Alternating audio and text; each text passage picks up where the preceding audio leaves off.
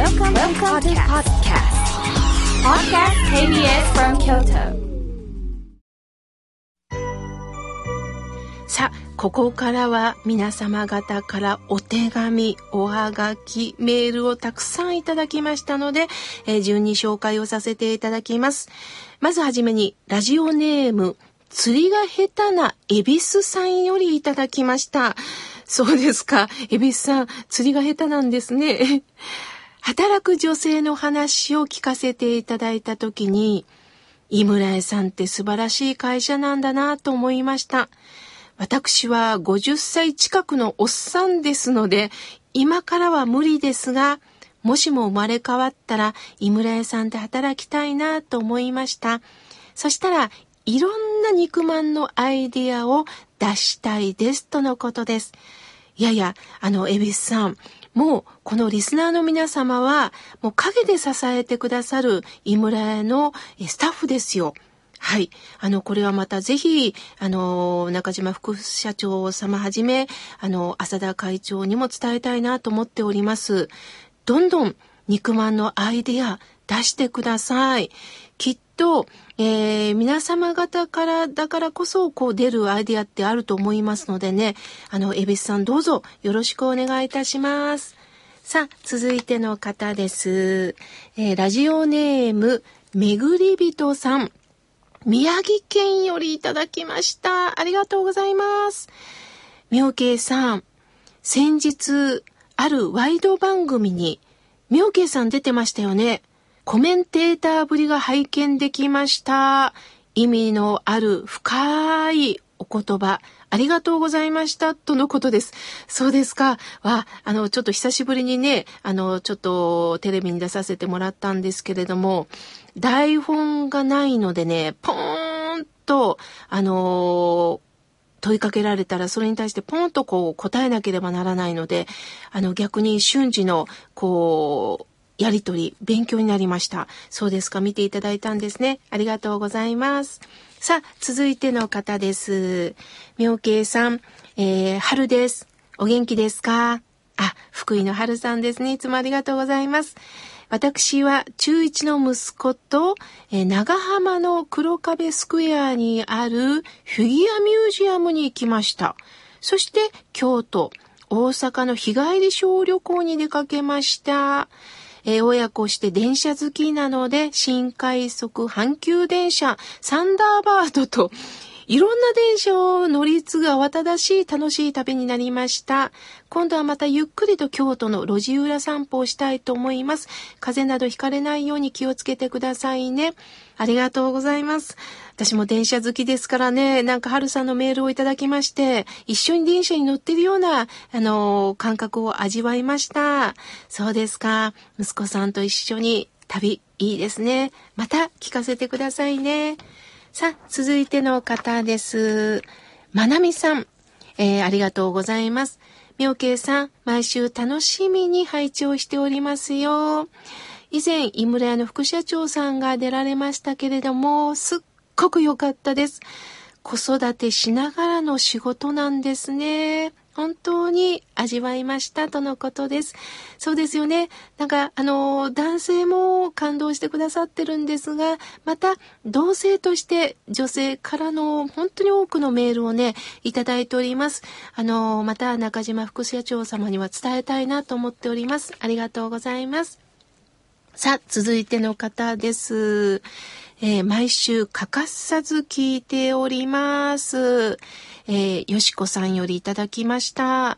えー、みょうけいさん、あの、私も、やはり、井村屋の中島さんの話を聞いて熱くなりました。えー事故に遭われた時の話、その中でまた声が出なくなった時の話、本当によく耐えて頑張ってこられたんですね。また、妙慶さんの語りかけも素晴らしいんですが、いろんな経験をされた方だからこそ、こうして生きる勇気が伝わるんですね。本当にありがとうございます。また、妙慶さん、実はお姉さんの話を聞かせていただいたときびっくりしました。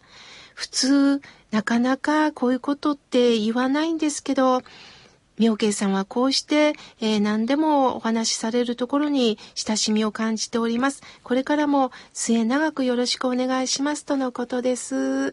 ありがとうございます。これからもよろしくお願いしますね。さあ、続いての方です。花さん、ありがとうございます。スタッフの皆さん、そして妙慶さん、井村屋さん、いつも生きるために大切なお話を本当にありがとうございます。えこれからもずっと聞きます。妙慶さんのお声、そしてテンポにすごく癒されますよ、とのことです。そうですか。ありがとうございます。そう言っていただいて嬉しいです。さあ、続いての方です。奈良県より豊さん、ありがとうございます。妙慶さん、スタッフの皆さん、おはようございます。いつも楽しく拝聴させていただいております。おいっ子と一緒に幼稚園に行ってきました。短い時間でしたが、本当に心が和みました。とのことです。そうですか。私も、あのこの KBS 京都の近くに幼稚園があるんですが、その前を通ることがあります。もう無邪気に遊んでる子供さんの声って本当になんかエネルギーをもらいますよね。あの、逆にね、電車の中で子供さんの声がうるさいっっておっしゃる方がいます。確かにゆっくり寝たい時にね、あの、どうしてもその声が目立ってしまうんですが、私ある専門家の方に聞いたんですけれども、子供さんの声が甲高いのは意味があるんですってね。もしもさらわれたり、迷子になった時、お父さんお母さんと叫んだ時、甲高い声の方が耳に入ってくるんですって。そういう意味で子供さんの声は甲高くなるんですってね。ああ、なんか不思議な自然のなんか一つのね、お育てをいただいてるんだなと思いました。そう思うと、子供さんはみんなの私たちの宝だと思って見守りたいなと思います。豊さん、ありがとうございます。さあ、続いての方です。青森より、めぐみさん、ありがとうございます。寒いでしょうね。妙慶さん、えー、私は妙慶さんのラジオをもう何年も前から聞いてるんです。実は、あの、他の番組だったんですけれども、それから非常に興味を持った時に、この心が笑顔になるラジオのことを知りましたとのことです。そうですか。青森から聞いてくださってるんですね。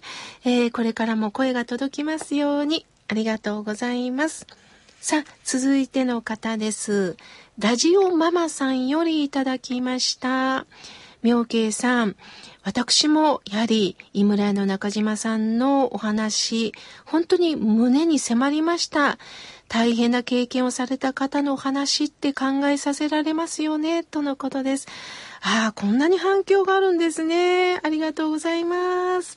さあ、続いての方です。右京区のプリンさん、いつもありがとうございます。みおけさん、井村屋さんのスポーツ羊羹当たりました。仕事の合間に美味しくいただいております。実は昨日から入院し、本日手術なんです。60年間生きてきて初めての経験です。入院している窓から若い頃働いていた以前の職場が見えて不思議な巡り合わせを感じます。とのことです。病室からも聞きますよ、とのことです。そうですか。ほんとそうですね。健康な時は元気で働いてた。気がついたら、ちょっと体休めようと、この命がメッセージを送ってくれた。職場を眺めながらゆったりと入院をする。ほんとそうですね。陰と陽、明るい生活もあれば、ちょっとゆったりと静かに過ごすという生活があります。両方あってのプリンさんなんですね。病室からもぜひ聞いてください。まだまだたくさんのメッセージをいただきましたが、来週紹介させていただきます。ありがとうございました。